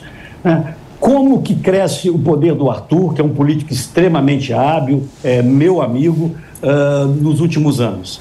Pela fragilização dos governos. No momento em que o governo do Bolsonaro se fragiliza, o Congresso Nacional adentra na execução orçamentária, talvez até em limites maiores do que seria é, é, razoável. E isso acontece agora, pouca gente fala isso também, é, no governo Lula, que é frágil do ponto de vista é, da articulação política. É frágil e cada vez mais é refém da articulação conduzida pelo, pelo, Arthur Lira e por outros líderes no Congresso. Eu vejo não aquele é, governo que o Lula propunha lá atrás, quando era candidato, né, que, não, que impediria essas emendas secretas e que faria uma negociação com o Congresso diferente da que vinha sendo feita. Não. Presidente Lula hoje está de joelhos para o Congresso Nacional. E vou repetir o que eu disse aqui inicialmente, é, respondendo, acho que ao, ao Nelson. Uh, o Centrão hoje vai do PP ao PT. Essa é a verdade. E nós queremos construir esse outro caminho, essa nova via que não quer participar de governo, mas que também não se identifica com algumas pautas extremamente conservadoras. Eu quero voltar a falar o que eu falei em 2014 para milhões e milhões de brasileiros. E existe vida inteligente entre os extremos. É no que eu acredito e é o que eu vou lutar é para fazer as pessoas acreditarem. Deputado Écio Neves, meu muito obrigado, viu, por ter aceitado o nosso convite aí de participar do Morning Show desta quarta-feira. A gente bateu um papo com o ex-governador, ex-senador do estado de Minas Gerais e atual deputado Aécio Neves. Obrigado, Aécio, volto sempre. Obrigado, Paulo. Parabéns pela qualidade do programa e, das, e dos entrevistadores aí. Sempre as ordens aqui. Um abração. Gente, olha só, a assessoria de Neymar afirmou não ter nada a declarar sobre a mais nova polêmica envolvendo o jogador, né, Fê? Conta pra gente. Pois é, a história, como sempre, segue dando o que falar. Até o sósia do Neymar quis tentar passar um pano dizendo que era ele. Ah, olha, ontem começou esse movimento, pessoal, esse movimento na, na imprensa e querendo calar a boca de todo mundo. Vocês acham mesmo que nós somos idiotas, que nós jornalistas que estamos trabalhando nesse mercado, eu, por exemplo, há quase 25 anos, Léo Dias também, nós somos idiotas ao ponto de chegar e achar que era o sósia do Neymar que estava na balada. Ah, olha, primeiro lugar, tinham todos os prints que o Léo Dias conversou, inclusive com o pai do próprio Neymar, que foi o Ney Pai. Ele conversou lá com ele, enfim. Por que que na hora que ele não mandou o print, ele não falou, você tá louco? Era o sósia do cara, ele não estava lá. Ao contrário, ele confirmou e depois ainda disse o seguinte: meu filho é solteiro, só está namorando. Mas acontece o seguinte: é, e ele foi pego, inclusive, com as duas mulheres, né? Mas depois de alguns minutos, a internet descobriu que o sósia está em Bariloche. E quem continua dando a cara a tapa é a própria Bruna Biancardi, pessoal. Por quê? Porque ela fica lá esperando, ela tá lá esperando a, a filhinha dela, é, fazendo tudo acontecer, e o Neymar ali pulando cerca em cima de cerca. Agora, que sacanagem. Pega essa menina, ou termina, ou então, Bruna Biancardi, não adianta você ir para a internet também e ficar se vitimizando diante de uma história. Eu já falei para você, pega suas coisas e vá embora. Pega suas coisas, passa a mão em você, na sua filha e vai embora. Larga essa família, larga esse pessoal. É, é, ontem, nossa, bastou isso, por quê? Paga influenciador, ADM, internet, todo mundo, porque tem uma tropa que trabalha pro, pro Neymar para ficar realmente abaf tentando abafar esse caso. Aí vai aquela turma toda, era o sósia, era o sósia, era o sósia. Gente, que loucura! Tá todo mundo maluco achando que a gente é idiota, que a gente eh, nasceu terça-feira? Ah, para, né? Para, que é isso? Tinha print, tinha prova, tinha absolutamente tudo. Querer emplacar uma história como essa é porque ficou feio pro Neymar mesmo. Tá feia já essa história. Ninguém mais, cada vez que ele tá fazendo essas histórias, Paulinho, o que ele tá, o que tem de cancelamento de contrato com ele é uma coisa absurda absurda. A imprensa assim. internacional caiu matando em cima. Pois é, caiu matando em cima dele, sabe? Não adianta, não vai ficar mais impune essas histórias, porque ele perde também, ele perde o prestígio dele com os clubes. As pessoas não querem associar a marca a um cara que é um atleta e fica simplesmente pulando cerca e, e, dando uma de gostoso durante a tudo. E o que, que a Bruna falou, Fê? Então, tem um print da Bruna aí, olha. A influência diz o seguinte, abre aspas, estou ciente do ocorrido e mais uma vez decepcionada, mas na reta final da minha gravidez. O meu foco é a preocupação é, é, e, e a minha preocupação que está direcionado exclusivamente à minha filha. É somente nisso que eu vou pensar no momento. Agradeço as mensagens de carinho e fecha aspas. E há dois dias, a Bruna tinha publicado uma indireta nas redes sociais sobre a falta de lealdade. Só que daí ela apagou, né? Mas nós somos rápidos, a gente vai lá e a gente consegue. Ela disse o seguinte: como o print é eterno, a gente mostra agora na imagem que está escrito assim: olha, se você não é leal a quem está todo dia do teu lado, você não é leal a ninguém. Ou seja, é, ah, sabe, é, é poxa.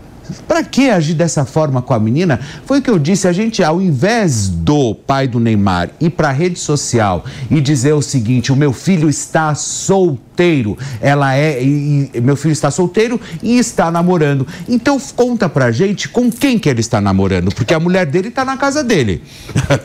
a mulher dele que está esperando a filha dele está com ele. Então, ou seja, conta pra gente quem é a namorada do Neymar. É, não tem. É. Ou as. Ah, que é isso? Tem porque- mais de uma. Agora, por quê? Se ele, se ele está namorando, se ele está namorando, por que, que ele levou a Bruna Biancardi para a Arábia Saudita? Ah, que que é isso? Não, não dá, sabe? Não dá. Você Essa quer história falar não dá, isso, sabe, maninho? Não, é poliamor, filho. Que poliamor? A pessoa às vezes. Amor a ninguém, na verdade. Não, poliamor não. Se fosse poliamor, ela estaria, ela estaria, ela, ela, ela estaria né? conivente com a situação. É, mas não é isso. É ele realmente vem com essa visão extremamente torta sobre as relações.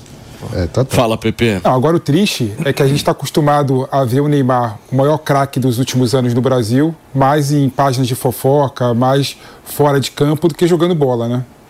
Isso que é o triste. Isso você não tenha dúvida. A gente não ouve do futebol do Neymar, né? Não consegue ouvir do que ele tá fazendo, do que ele tá ganhando. Ah, mas é vai- só polêmica, né? Apesar de ter jogado bem no- contra a Bolívia. No jogo do Brasil. Apesar de ter... Muito bem, gente. O Senado debate hoje o projeto que cria o marco legal dos jogos eletrônicos e também de fantasia. A votação do texto, já aprovado pela Câmara, está marcada para esta quinta-feira. O relator é o senador Irajá. Para quem não tem ideia do que são os jogos de fantasia, eu vou explicar. São aqueles em que um jogador vai lá e monta um time de mentira com jogadores de uma competição real e ganha pontos com base no desempenho dos atletas. Se o texto for aprovado, os jogos de fantasia não serão tributados como empresas de apostas esportivas. Ah, e ainda, gente, o projeto determina que não serão considerados jogos eletrônicos aquelas máquinas de caça-níqueis. Ô, Maninho, como é que você avalia essa história de regulamentação dos games? Porque pelo que eu vi, o mercado dos games está vendo com maus olhos essa história, porque essa regulamentação poderia confundir um pouco aquilo que a gente chama de mercado de apostas com videogame mesmo, que são coisas completamente diferentes. Exato. E um outro ponto é que o Brasil tem um vício de ficar super detalhando todas as regulações. Então você acaba tendo sempre zonas cinzas na regulação que aumentam a insegurança jurídica. Então o ideal seria que a gente fizesse uma regulamentação ampla que abarque com a diversidade dos tipos de jogos. Quando você fica super detalhando, a cada inovação que uma empresa pode fazer, você gera dúvidas. Então é importante que a gente tenha um marco mais simples. É, tem e- esse vício brasileiro de um estatismo que quer hiperdetalhar como a vida vai funcionar no mundo real, acaba fazendo com que a legislação também esteja sempre atrasada. Porque a inovação no mercado ela é muito mais dinâmica do que a legislação é capaz de acompanhar. Então, eu seria é, entusiasta de uma regulamentação mais simples e que abarque mais é, jogos, porque inclusive a gente continua tendo uma situação em que tem vários jogos que estão na ilegalidade, como o próprio jogo do bicho. O Nelson, você concorda com a visão do Mano em relação a essa regulamentação? Concordo, eu acho que, que tá certo. É, e eu, na verdade, eu, eu acho que tem tanta prioridade para o nosso Congresso Nacional, porque agora surgiu a aposta rapidinho já, regulamenta aposta, taxa aposta e tal.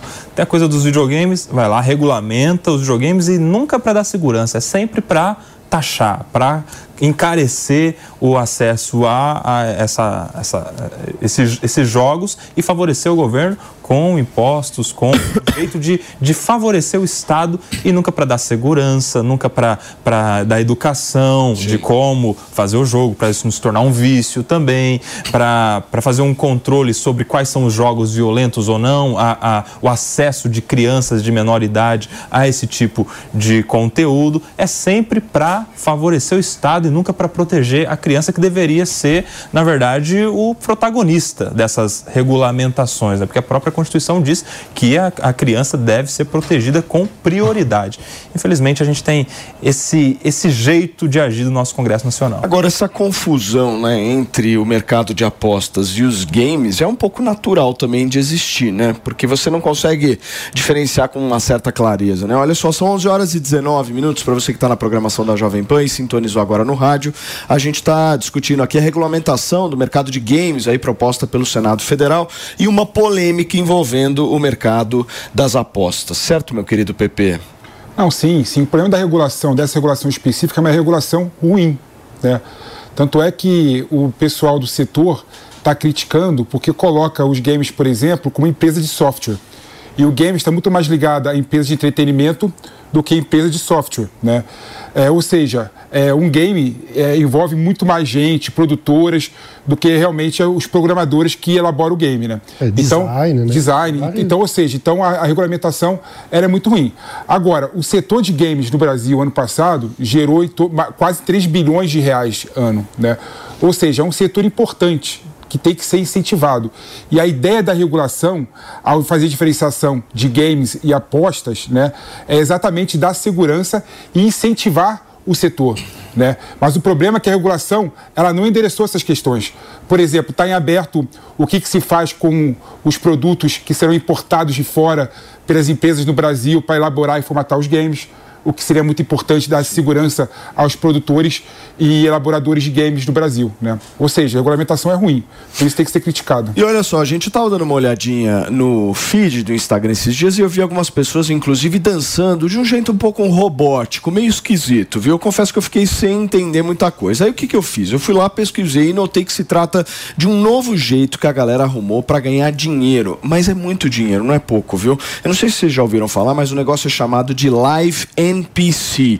Vamos acompanhar como é que funciona isso. Dá uma olhada. Tutorial de como fazer live NPC parte 2. Primeiro, movimento de personagem de videogame. Assim, ó. Segundo, a primeira coisa que vão te mandar vai ser rosa. Você faz assim, ó. Thanks for the rose, thanks for the rose. Terceiro, quando a pessoa te mandar o presente brabo, você tem que falar o nome dela primeiro e falar é o brabo. Tipo assim, ó. Joana é o brabo. O meu é assim. Mas o da Jaque é assim, ó. Tal fulano é o brabo. Quarto, quando te mandarem um presente perfume, você faz assim, ó. Não tenho perfume, só tenho bozano.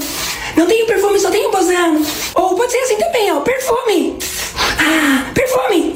Ah. Quinto, se te mandarem um presente microfone, você tem que pegar o microfone e cantar. Tipo assim, ó. Microfone. Chico, se tu me quiseres. Microfone. Chico, se tu me quiseres. Meu Deus. Você gostou, Nelsinho? Eu não sei quem é mais bobo, quem faz ou quem consome isso, Paulinho. Tem gente que ainda fica assistindo Não, esse tipo de amigo. coisa e paga, né? Amigo, você ganha em real, eles estão ganhando em dólar. Pelo amor. Tá ou sou eu que sou bobo, né? Talvez seja brincando. eu. Fantasiar de Emília, é isso? Não? Os caras abrem uma live não é e aí o Emília. pessoal vai pedindo, ele vai fazendo e vai ganhando dinheiro. Isso mostra Empreendedorismo, Felipe Campos. Uma espécie de OnlyFans de gente boba. Eu gostei disso. OnlyFans de gente boba. Isso mostra realmente que a sociedade está indo para o caminho sem volta, né? Da breguice, da cafonice, Rapaz. né? O exemplo é essa live NPC aí. É. Gente, eu queria ver. Vocês acham muito cafona? Você achou? Felipe? Isso aí é uma radiografia da nossa- eu não achei tão cafona assim. do nosso estado de saúde mental, né? Você vai fazer, Paulinho? Você vai fazer o live O NPC? Paulinho é da geração Z. Você vai fazer? É, é... Posso, podia ver de novo? Meu Deus. Coloca de novo, Mariana Vasquez. Rapidamente, só pra gente dar uma olhada se é cafona ou não. Como fazer live NPC parte 2. Primeiro, movimento de personagem de videogame. Assim, ó. Segundo, a primeira coisa que vão te mandar vai ser rosa. Você faz assim, ó. Thanks for the rose, thanks for the rose. Terceiro, quando a pessoa te mandar o presente brabo, você tem que Chega. falar o nome dela. Chega, chega. Já tá visto. Acho que eu mudei a minha opinião. Certo? Gente, olha só, vamos girar o assunto por aqui, minha querida Mariana Vasquez. Vocês gostaram, né, do NPC? Do que, que a gente pode falar agora? A gente pode falar agora da Fazenda, Fê. Afinal de contas, você tá meio chocado. Gente, eu tô chocado.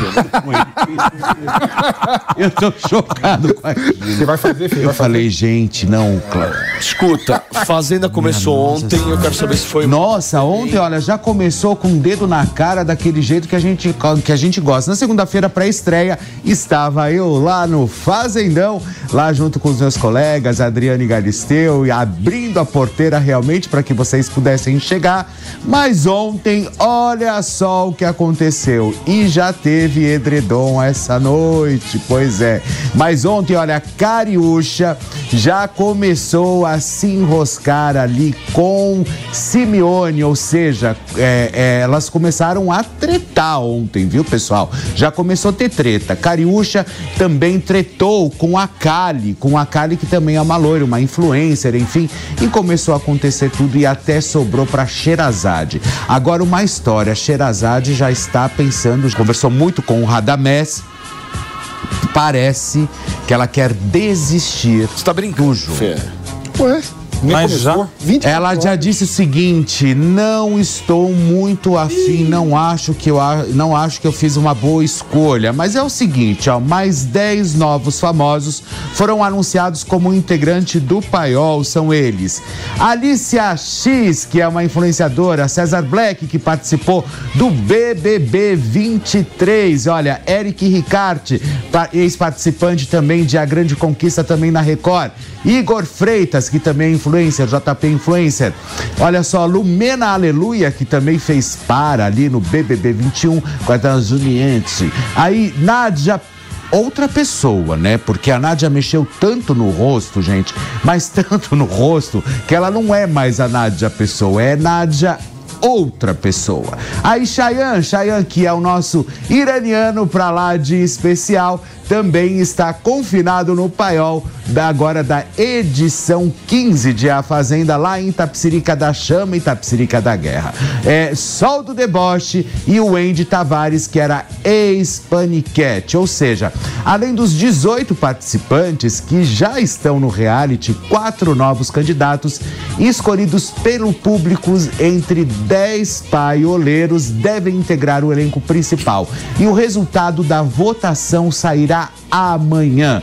Saiba como será a prova do fazendeiro, que inclusive será hoje à noite, também no ao vivo, comandado ali por Lá Galisteu ou Adriane Galisteu, como vocês queiram chamá-la. O FEI, a audiência, foi bem, foi Ah, mal? tá boa, a audiência foi boa.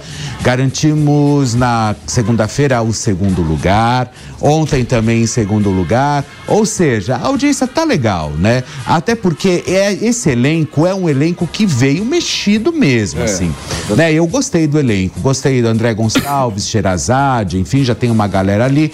Mas o Paiol também tá bem interessante. Agora, pode rolar romance ali entre André Gonçalves e Sherazade? Se, Se a Sherazade não sair, né? Ela tá pensando em desistir. Se ela ficar, é. É, mas eu... Pode ser que role, eu Ah, pô, nisso. Ah, eu também, eu também. Eu acho que vai rolar. Se eles ficarem, É. vai rolar. Se ela ficar, vai rolar. Agora, Sherazade, fica na fazenda. A gente precisa ver daqui a pouco você indicando alguém pra roça. É isso que nós queremos. Por quê? Porque a gente quer ver a opinião da Sherazade. Mas- Sherazade é a rainha da opinião. Então, ou seja, imagina ela mandando alguém pra roça. Vai ser maravilhoso, Paulinho. Não, e o melhor é que a galera nem sabia quem era Sherazade. né? É, ninguém sabia. Agora pra ela foi ótimo. Eu achei que foi ótimo ela ter, ela ter entrado. Eu gostei muito da escolha. Muito bem. Gente, olha só, uma comissão especial da Câmara dos Deputados deve votar nesta quarta-feira a PEC que concede anistia aos partidos políticos que não cumpriram as cotas mínimas de destinação de recursos em razão de gênero ou raça nas eleições de 2022. Os detalhes dessa história você vai acompanhar na reportagem da Yasmin Costa. O novo texto da PEC da anistia do deputado Antônio Carlos Rodrigues manteve pontos que são criticados por especialistas e por parte do Congresso Nacional. A proposta anistia os partidos pela falta de repasse mínimo para candidaturas de negros e mulheres nas eleições do ano passado e também diminui para 20% a verba do fundo eleitoral e partidário para candidatos negros. Além disso, o parecer isenta as siglas de qualquer punição, como a devolução de dinheiro por irregularidades na prestação de contas antes da data da promulgação da PEC, além de limitar a 10% do fundo partidário o valor das sanções aplicadas pela Justiça Eleitoral. Com isso, o perdão às dívidas das siglas pode chegar a 23 bilhões de reais, segundo estimativas de técnicos do Legislativo. A nova versão do relatório do deputado Antônio Carlos Rodrigues prevê que as vagas para o legislativo destinada a mulheres devem ser de um percentual mínimo de 15%. O número sobe para 20% nas eleições de 2026. Apesar desse ponto ser considerado um avanço pela bancada feminina, o texto acaba com a obrigatoriedade de preenchimento de 30% das cotas de candidatas mulheres. O parecer deve ser votado hoje na comissão especial e, para valer nas eleições do ano que vem, a proposta precisa ser aprovada no Congresso e promulgada até o dia 6 de outubro. Tá aí a reportagem da Yasmin Costa trazendo um pouco desse cenário, que é um cenário que une a classe política como um todo, né, mano? Nessa história aí, né, senhores, não tem direita, não tem centro, não tem esquerda, tem é corporativismo, né? O corporativismo é um descolamento da sociedade, porque essa situação, para deixar bem claro, o que é que está acontecendo? Os políticos que fizeram as regras, descumpriram as regras que eles mesmos fizeram e agora estão aprovando uma PEC da anistia para que eles não precisem cumprir as consequências que eles mesmos desenharam para o caso deles descumprirem as regras que eles mesmos criaram. Ou seja, é uma desmoralização completa dos limites à discricionariedade dos partidos. Então, e isso o que é que acontece? Com o dinheiro do fundo eleitoral e partidário, portanto, com o seu dinheiro. Então, é uma forma dos partidos privatizarem completamente o destino para os seus próprios interesses de um recurso que é público. Então, na hora de pagar a conta, é público. Na hora de ter regra sobre como gastar e usar esse dinheiro, aí eles querem sempre dar um jeitinho. É uma esculhambação isso. Porque é, é, sem haver um mínimo de regras sobre como usar os recursos, o que acontece é uma perpetuação no poder daqueles que já estão próximos do poder. É isso que acontece. Então, é um fechamento do sistema político em relação à participação e abertura para a sociedade. o Mano conclui bem, né? Eles criam a regra, não cumprem e mudam a regra. Depois, depois que. discutindo o quê?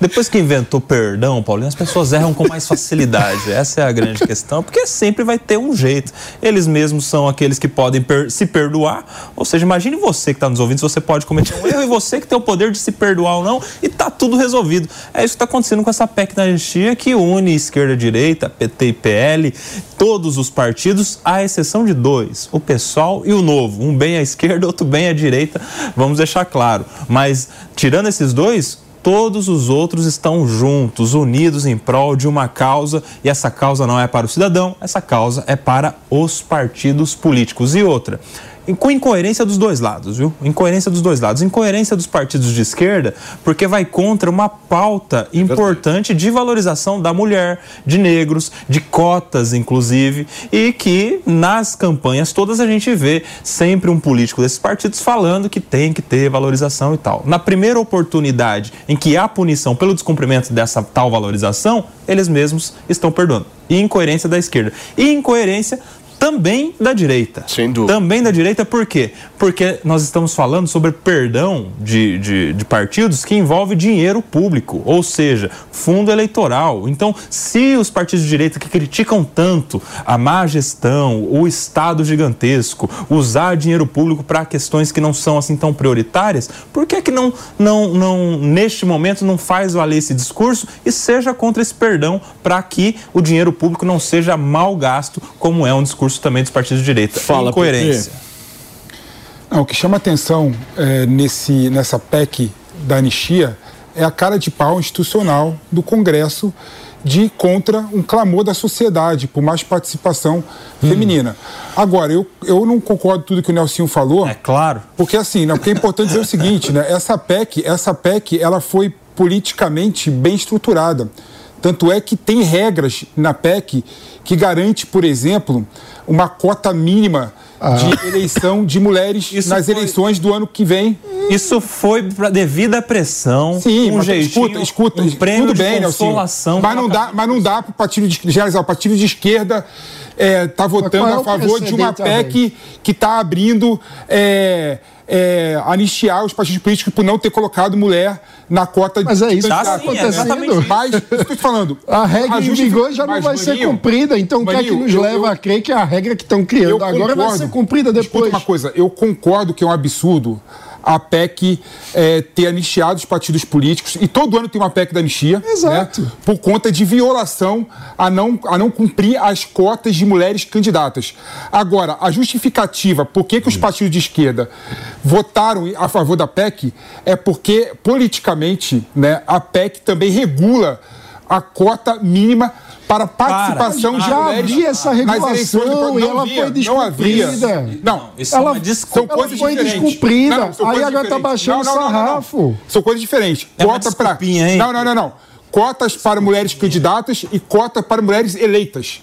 Entendeu? Ah, não. A, a- essa PEC também regula a cota de mulheres eleitas. Mas, né? mas isso também é. Por isso que a- aí partidos- é outro Mas aspecto que é antidemocrático. Mas essa é a quem- Quem justificativa. tem que definir quem é eleito é o Essa. eleitor. Não, peraí, peraí. Claro. peraí, Maninho. Claro. O parlamentar quer Oi, fatiar, peraí, fatia peraí, peraí. tudo, né? Quando você Fatia pega a radiografia-. Não, peraí, Agora, peraí. Desse jeito só dá pra votar se for junto. Mas eu não tenho Escuta, tempo, para. Quando você pega a radiografia das eleições municipais dos últimos qu- quatro anos, tem 800 municípios que não tem uma mulher eleita É candidata. um absurdo, é um É absurdo. um absurdo, eleita vereadora, né? Por que isso acontece? Não, não, em mas 1.500 em 1.500 municípios, somente isso só tem uma, uma Mas representante peraí, mulher. Mas peraí, peraí. Eu sou da tese do seguinte: você só cria regra pra jogar. Se você cria regra e não quer jogar, você não cria regra. Você concorda comigo? Exato. Ah, é muito Sim. difícil, é complicado. Então não cria regra. Se toda partida você não cumpre a regra e você eu, eu, eu passa não a tô, mão eu na não tô- cabeça. eu não tô passando a mão Tá Você na cria cabeça regra, senão vira história de anistia. teto fiscal. O que eu Mas tô que querendo, teto? eu tô querendo mostrar que há uma explicação política por que, que os partidos de esquerda voltaram a favor da PEC. Não, são Porque a PEC, a PEC Sim, é. regula Não muitos outros assuntos. executar. Isso é um molho político ali para tentar ter uma desculpa. Não, mas é fundamental, é significativo, a PEC da anistia é feita para passar a mão no descumprimento da regra. Sim, e eu falei aqui que é Aí uma cara de pau do, da Pra Câmara. dizer, ó, vocês podem perder aprovado. tempo aí, vocês podem ficar gastando nosso dinheiro e tal, cria um monte de regra que vocês não vão usar, depois vocês corrigem e tá Pedagogicamente é ruim, porque nas próximas eleições, de novo, vão votar uma outra PEC Não, porque né, é o anistiando os políticos que não teve- a regra das eleições. Teve gasto de tempo e de dinheiro público pra criar esta porcaria, certo? Exato. E isso, veja. Foi gratuito. A gente está falando das regras do jogo eleitoral,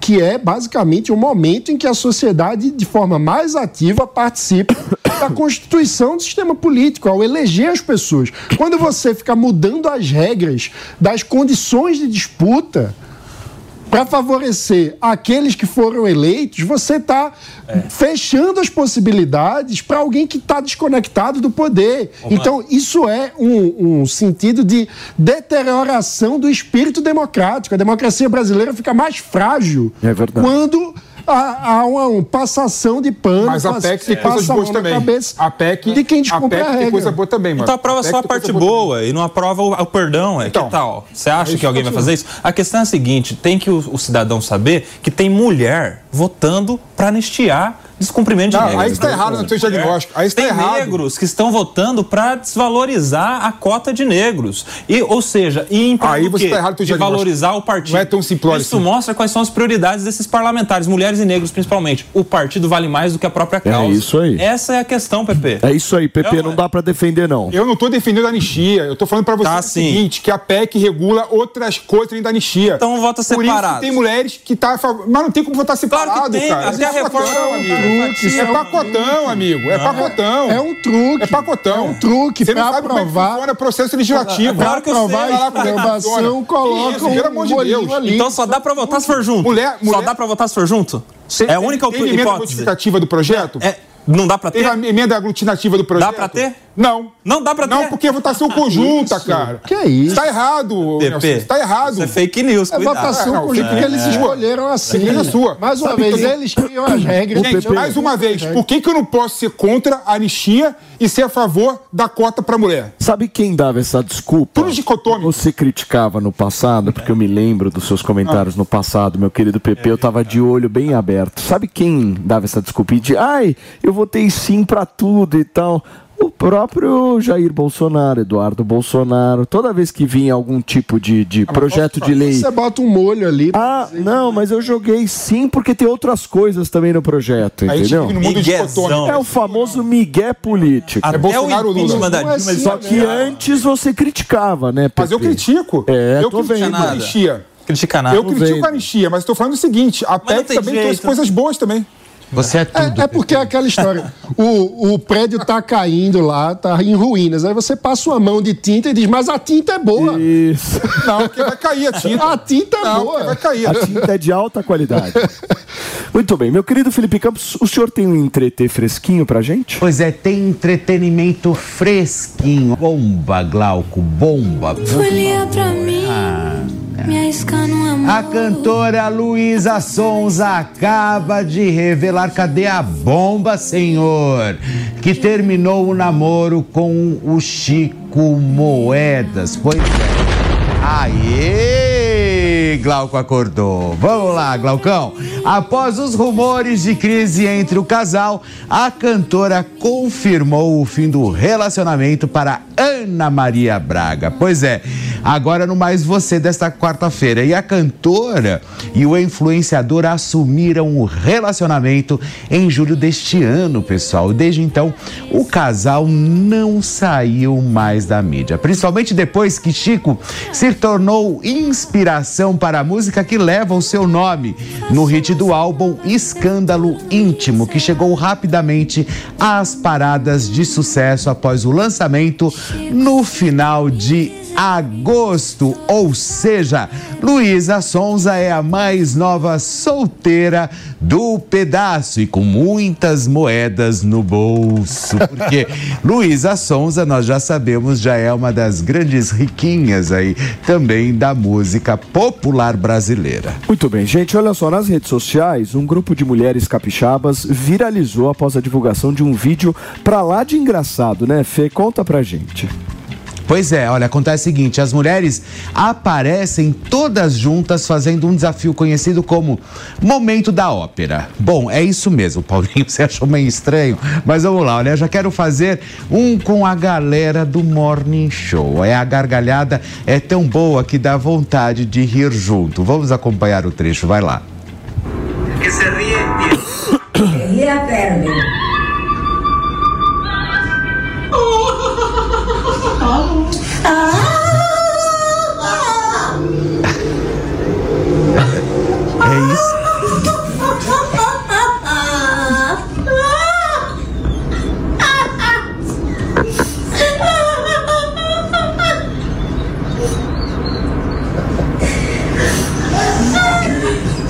Yeah.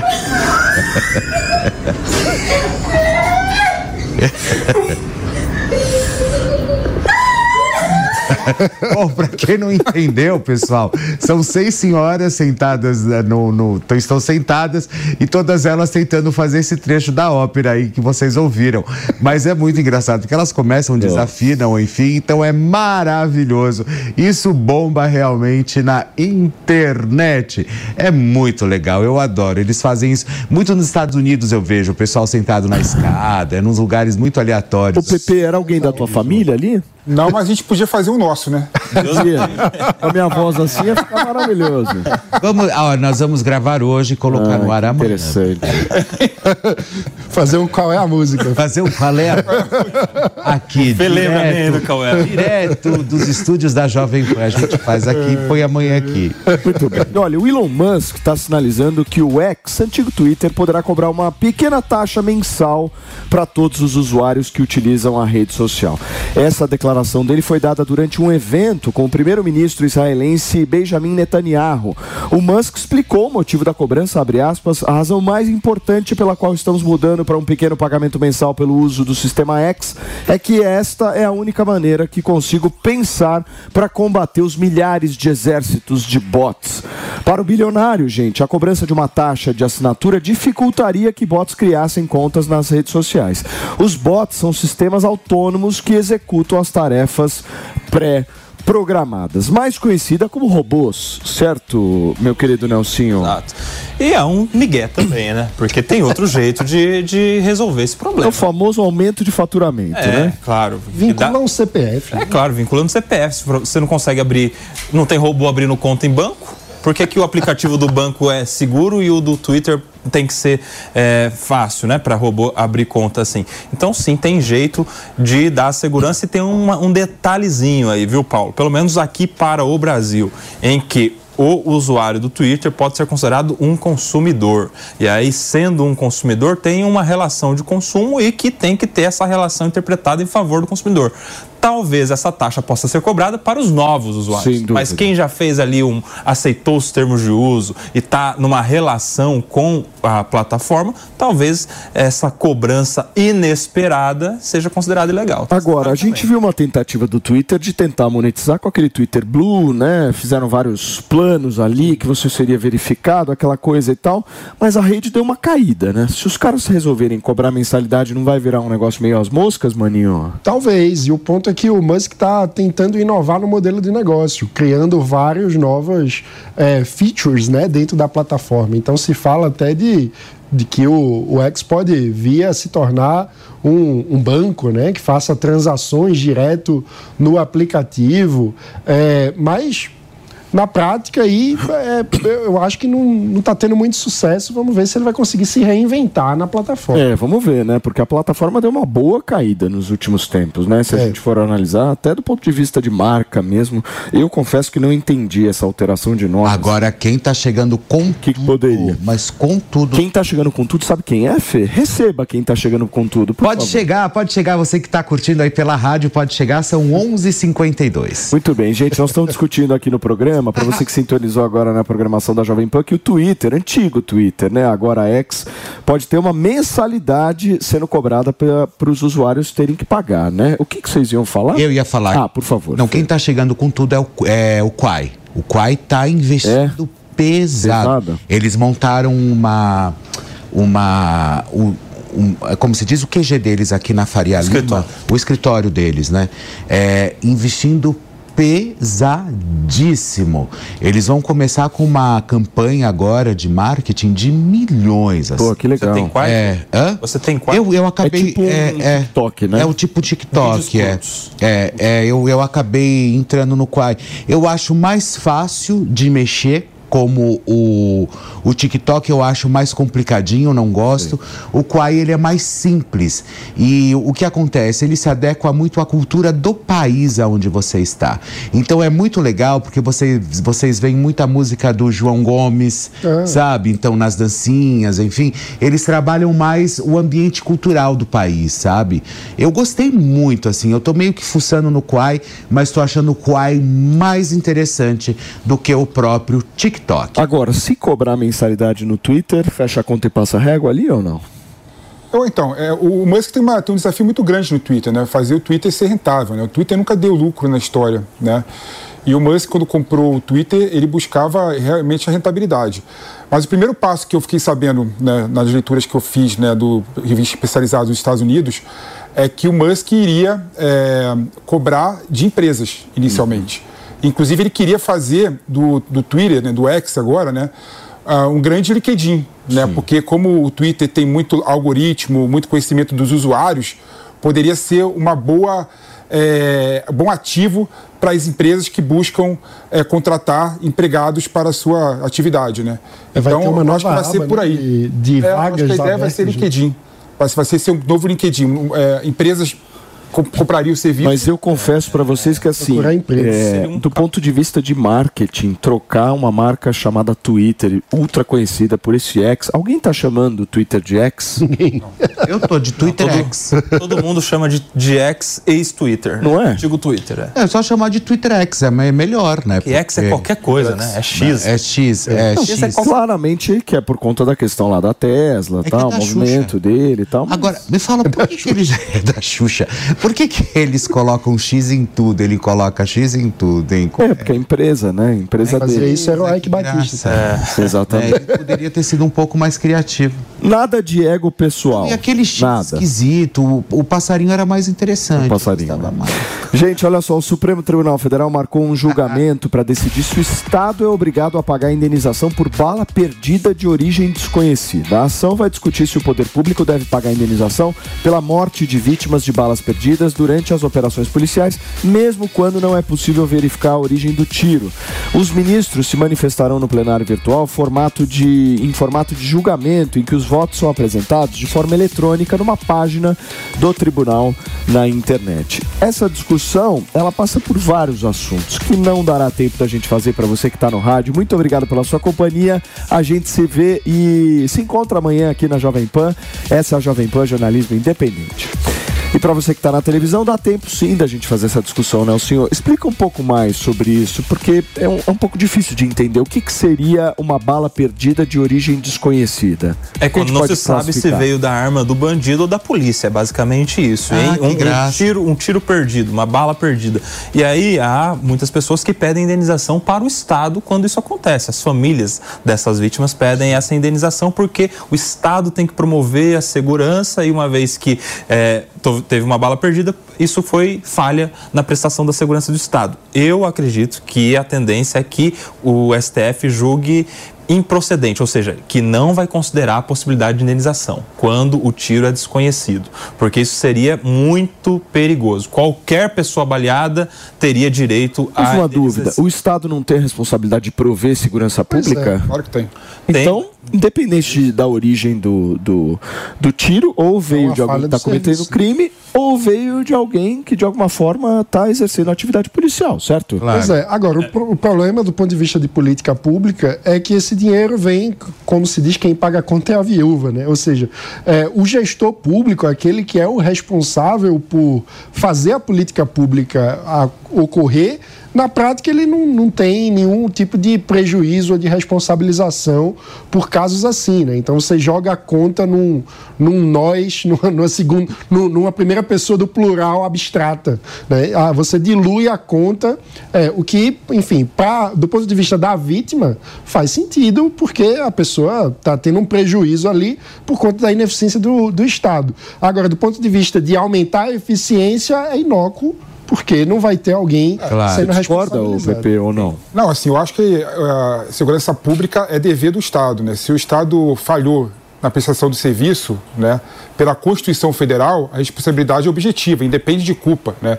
Então o Estado tem que indenizar, sim. Mas às vezes é que não há falha. Às vezes tem um tiro que vem dos bandidos. E aí qual é a falha? vezes é gente? falha, Mas Estado mas não é Até porque tem, tem um detalhe aí, É Paulo. falha. Quando o tiro é desconhecido, geralmente é do bandido. Gente, mas bala quando, perdida quando Bala a- perdida sempre é perdida. Você jeito. não sabe de onde vem o tiro. Não, mas tem um detalhe de perícia redundância. técnica, de perícia técnica de balística, porque o, o- a, a munição, se ela for do Estado, há como se comprovar Gente, que mas aquele tiro um é da pouquinho. polícia. Então já não é Isso é meio que aí haverá, gelo, né? aí haverá de indenização Isso, do isso Estado. é meio que enxugar gelo, porque bala perdida já é desconhecida mesmo, você não sabe de onde claro, vem. claro. É, mas Isso- às vezes você não sabe a origem de onde veio, mas Ah, pela mas balística isso você vê é- que aquela é de uma munição Mas É uma tentativa Mas do Estado de foi mesmo, meu. É uma tentativa do Estado de sair fora da discussão e não jogar a responsabilidade pro colo, né? É basicamente Paulinho, É. isso, certo? Quero só mandar um abração pro meu dentista, doutor André Barros, lá em Campinas, que tá ligadinho aqui no Morning Show também. Muito bom. Gente, olha só, não dá mais tempo de nada. Só de mandar beijo pra quem? Como que chama? Doutor André Barros. Doutor André Barros, um beijo pro senhor também, viu? Direto de Campinas, adoro Campinas. Nelson Kobayashi, muito obrigado. Felipe Monteiro, Mano Ferreira, Felipe Campos, muito obrigado a vocês que ficaram com a gente pessoal. até aqui. Voltaremos amanhã, essa é a Jovem Pan Jornalismo Independente. Até lá. A opinião dos nossos comentaristas não reflete necessariamente a opinião do Grupo Jovem Pan de Comunicação. Realização Jovem Pan News.